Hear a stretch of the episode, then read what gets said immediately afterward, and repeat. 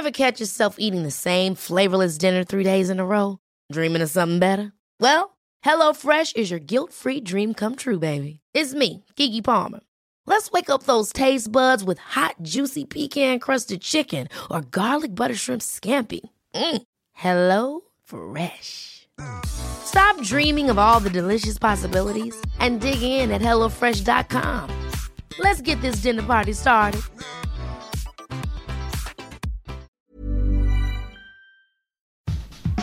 Los sueños que has tenido en la pandemia, los objetos que se han vuelto un apoyo durante la estancia en casa, los clásicos del cine mexicano y cómo será la visita a los museos post-COVID-19 son los temas que platicaremos durante esta entrega en la guía del fin de semana. Mi nombre es Ariana Bustos Nava, la señorita etcétera, voz cantante de las recomendaciones de la Organización Editorial Mexicana. Quédense a escuchar que tenemos muchísimas y buenísimas opciones, ya verán. La guía del fin de semana con la señorita etcétera. Hace poco, mientras hacía mi monitoreo de cosas que hacer online, encontré una convocatoria que me emociona muchísimo porque es un tema que sigo y escribo en una especie de diario, los sueños. ¿Qué tan soñadores son ustedes? ¿Qué tipo de sueños han tenido durante el confinamiento? Lo poco o mucho que se sabe sobre el COVID-19 podría estar llegando más allá de lo consciente, incluso colándose mientras dormimos, ¿no creen? Bueno, para no clavarme más con el tema, les cuento que están invitados a enviar sus sueños por mensajes de voz y participar en una actividad que prepara la artista nicaragüense Patricia Belli. Ella es comisionada para la edición 14 de la Bienal FEMSA. ¿De qué se trata? Es un proyecto llamado Virus Sueños, que resultará en un banco onírico que podrá convertirse en una pieza artística de Belli o de otros artistas jóvenes y estudiantes de Michoacán, que es la sede de la Bienal este 2020. Platiqué con Patricia y me contó que la idea tiene un tronco que son los sueños y su análisis, que estará a cargo de un grupo de artistas y psicólogos. Ella ha trabajado con sueños y mitos, pero con convocatorias abiertas nunca. Esta es la primera vez. Siempre se enfocaba en lo que ella había soñado. Me dijo que le parece importante visibilizar las semejanzas de nuestros sueños a pesar de las distancias culturales. ¿Verdad que suena muy hermoso? bueno, los sueños me fascinan, la verdad, amigos. ¿Cuándo y dónde? Anímense a enviar sus audios. La convocatoria cierra el 22 de junio.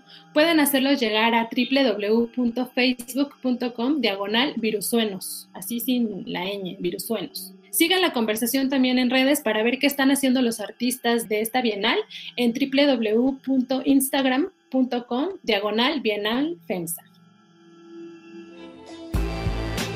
El recomendado.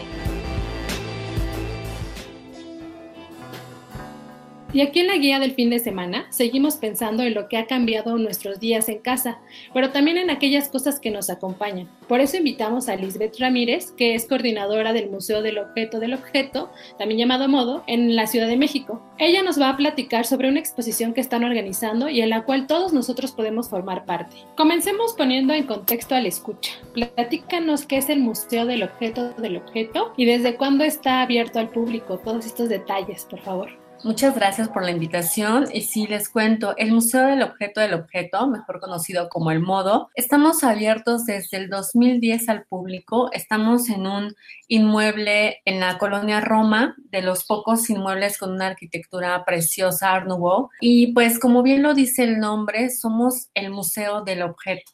Esto nos lleva a una colección grandísima que tenemos en nuestro archivo de más de 150 mil objetos que pues se ha, sumado el público a, a, algunas donaciones, otras han sido compradas por nuestro fundador. Un poco es el mostrar a la gente cómo el objeto pasa de un acontecer de vida cotidiana a un objeto museístico. Las temáticas del modo han sido diversas. Hemos tenido muy buenos pinos en elegir los temas que hemos presentado, como han sido desde cocina, bebidas mexicanas, diseño, fútbol y pues en fin muchísimos temas que han gustado a nuestros diversos públicos. Precisamente Elizabeth, de eso es lo que te iba a contar, que la verdad es que sí me ha tocado visitar varias de sus exposiciones, ahí eh, algunas se quedaron en mi mente más que otras, por ejemplo eh, la del Museo de las Relaciones Rotas, el erotismo, la vida íntima de los objetos y bueno, ahora lo que está haciendo ruido y también una de las razones por las que te invité para que nos contesta detalles es la que están organizando que se llama Los Objetos del Confinamiento. Me emociona que en esta muestra online podemos nosotros también ser parte de la exposición, ¿no? Entonces, me gustaría que me platicaras más de qué se trata, en qué consiste la logística. Como bien lo mencionas, no es la primera vez que hacemos una convocatoria que el público, nuestros visitantes se sumen, como ya se hizo en Relaciones Rotas también. Aquí solamente cambia el tema. Si bien en Relaciones Rotas era el amor, que creo que es un tema muy cercano a todos, ¿no? ¿Quién no ha pasado por un corazón roto? Pues ahora es el confinamiento. Sabemos que pocas personas hemos tenido también ese privilegio de poder estar en casa, en este espacio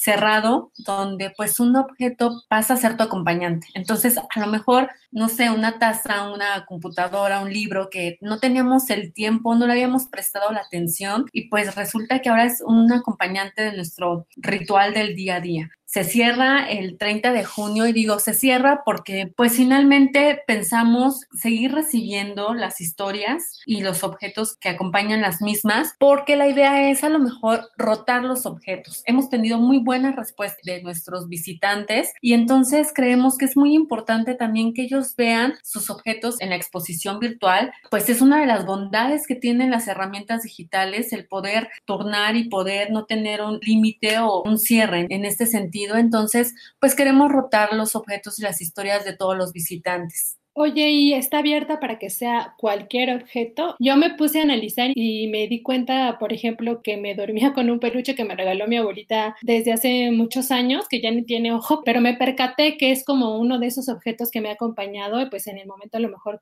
crítico que de pronto la noche nos puede dar un poco el bajón por esta situación, pero no sé si estén ustedes abiertos a cualquier tipo de objeto o si van a ser como una especie de curaduría según el objeto que envíen o cómo va a estar esta cuestión. Mira, estamos abiertos a cualquier objeto. Hemos recibido cosas que no te imaginas. O sea, justo por citar algún ejemplo, recibimos eh, la fotografía de un perro y pues decíamos, ok, este, eh, ¿cómo? Entonces, pues le llamaron un objeto vivo, ¿no? El objeto viviente que rescató a, a una niña, una chica, este, y, y lo adoptaron. Entonces, eh, Así te puedo mencionar muchos objetos como una brújula, que nos mandaron una historia también súper bonita, donde nos decían que le servía a esta persona para no perder el rumbo en este confinamiento que hemos tenido. Estamos integrando, o va a haber un jurado que sea el que dictamine y escoja las historias pues más emocionales, más divertidas y esas son las que estarán en primera instancia en parte de la curaduría para el 30 y después les daremos cabida a las que sigan llegando, a las demás que no entraron en este primer corte que haga nuestro jurado. Comúnmente cuando tienen exhibiciones ustedes he visto que hacen otras actividades, ¿no? No sé si este sea el caso de los objetos del confinamiento. Seguro vamos a hacer algo, a lo mejor eh, a una cosa que nos hemos unido todos los museos, los recintos, ha sido Noche de Museos. Entonces a lo mejor haremos algo en nuestras redes sociales también seguro vamos a,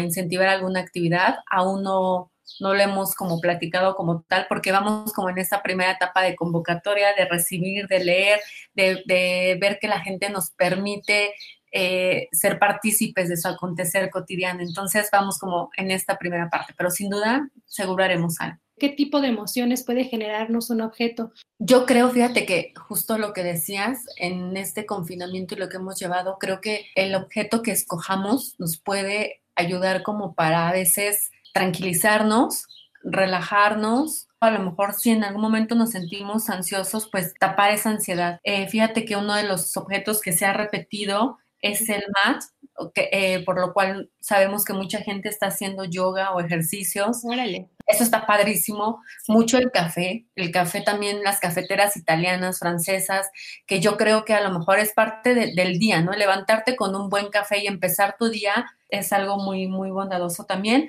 Tenemos muchos aparatos electrónicos porque es lo que ahorita nos está acercando a la familia. Entonces, creo que las emociones que van ligadas a las historias son diversas y son varias. Eh, a lo mejor nunca habríamos podido imaginar que tuviéramos el Zoom como herramienta para un cumpleaños o, o para festejar algo y pues ahorita está con nosotros. Una persona mandó la foto de su bebé que había recién nacido, se tuvo que quedar en el hospital la bebecita que ya fue dada de alta y esto era como un acercamiento para el mundo exterior, para la familia que vieran que la bebé pues estaba luchando. Va a estar muy interesante ver el resultado porque creo que precisamente tiene muchas lecturas de encontrarnos eh, reflejados en el otro, ¿no? A través de los objetos y qué, qué buena idea tuvieron con, con, esta exhibición que espero que los escucha se animen a, a, mandar. Ya nos decías, el 30 de junio es como el cierre de la primera convocatoria. No sé si nos puedas mencionar las redes sociales para también estar al pendiente por ahí. Eh, nuestras redes sociales son arroba museo modo. Sin embargo, para la convocatoria, si ustedes entran a nuestra página web, que es www.elmodo.mx, van a encontrar ahí el, el, botón de convocatoria. Al darle clic, nos llevan a un formulario que te pide datos muy sencillos como el nombre, el correo y un espacio para la foto. Y obviamente la historia. Es muy importante que, que no se les olvide compartirnos la historia porque es lo que justo le da sentido y le da vida a, a ese peculiar objeto que hemos elegido. Así que invitamos de verdad a todos, a ustedes también que se sumen con nosotros y nos hagan parte de, de un pedacito de su día. Amigos, ahora les tengo una sugerencia de escucha que después pueden ver. Se trata del podcast Es en serie que se genera aquí en la OEM. Bueno, es una divertida charla sobre todo lo que hay que ver en la tele, series, películas o documentales primordialmente. Lo conduce Rosalinda Palomeque y Alexandra Bretón. Confieso que a veces no me decido qué ver y recurro a sus recomendaciones para elegir. Fue por ellas, por ejemplo, que comencé a ver la Sex and the City española, que, que, varias amigas también ya se sumaron, que se llama Valeria. Les super sugiero escuchar semanalmente los episodios de Es en serie. Hay un capítulo nuevo cada viernes. El recomendado recomienda. Bueno, seguimos con Lisbeth, pero ahora, pues como nos gusta que nuestro recomendado nos recomiende cosas, queremos que nos cuentes o nos sugieras dos museos de coleccionistas para visitar en el país, salirnos un poco de la Ciudad de México, ahorita de manera virtual, a lo mejor después en vivo, pero ¿cuáles por ahí nos tienes? Yo recomendaría muchísimo el Museo del Juguete Antiguo. Creo que es un magnífico recorrido para siempre eh, regresar a nuestra infancia, a nuestra niñez, que tiene una colección inmensa y seguro cuando entras va a haber algo, un objeto que te va a decir, híjole, esto me recuerda cuando tenía tres años, siete años, y ellos están muy activos en sus redes sociales, entonces creo que es una de mis recomendaciones. Y eh, a lo mejor otro podría ser el Museo Franz Mayer, que a la gente que también le guste mucho el diseño, el, mobiliario, también puede ser una de mis recomendaciones. Creo que México es un país muy rico en, museos y en recintos culturales y para donde el estado o el lugar que veas, sin duda vamos a encontrar algo que nos va a llamar la atención. Buenísimo, y qué bueno que recomiendas estos dos porque justo, eh, bueno, el Museo del Juguete tiene un recorrido virtual. Por lo regular es lo que han estado haciendo muchos recintos, ¿no? Pero, pero este, este, bueno, creo que es una plataforma distinta a la 360, sino un poquito más este, cercano, digamos. Y el Franz Meyer, que también ha estado activo, como dices, con distintas actividades para, para que la gente vea parte de su colección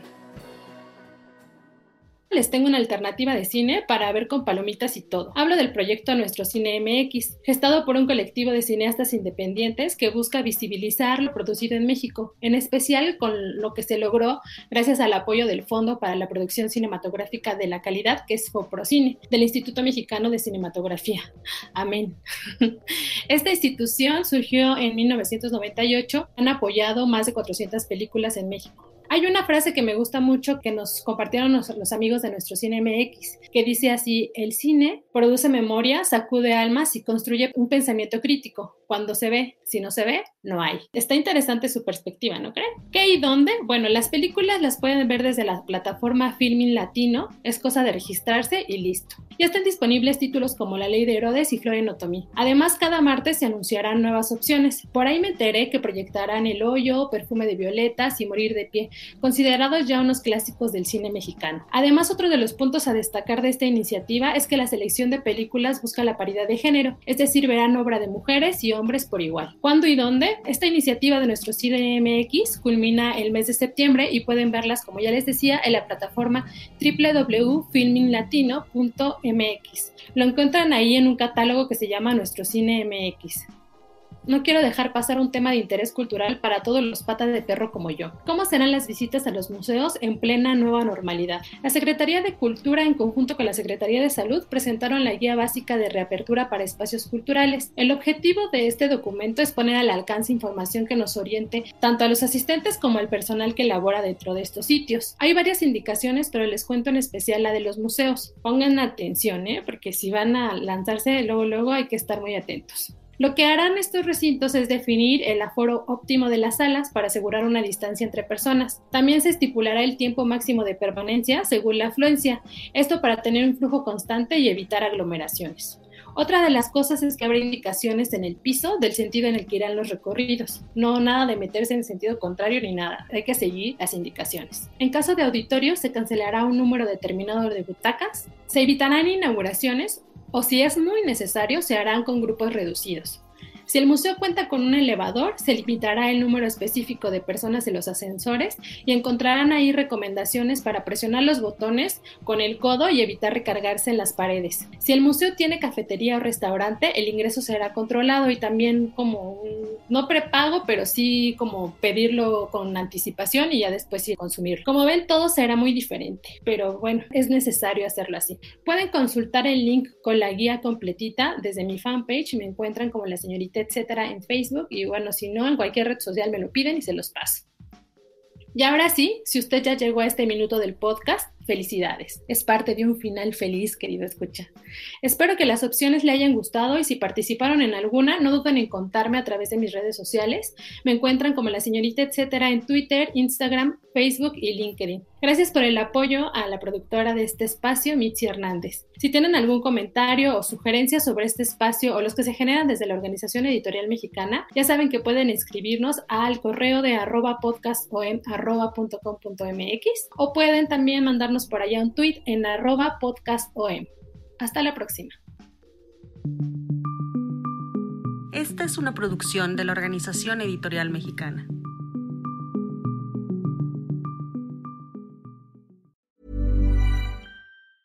Ever catch yourself eating the same flavorless dinner three days in a row? Dreaming of something better? Well, HelloFresh is your guilt-free dream come true, baby. It's me, Kiki Palmer. Let's wake up those taste buds with hot, juicy pecan-crusted chicken or garlic butter shrimp scampi. Mm. Hello Fresh. Stop dreaming of all the delicious possibilities and dig in at HelloFresh.com. Let's get this dinner party started.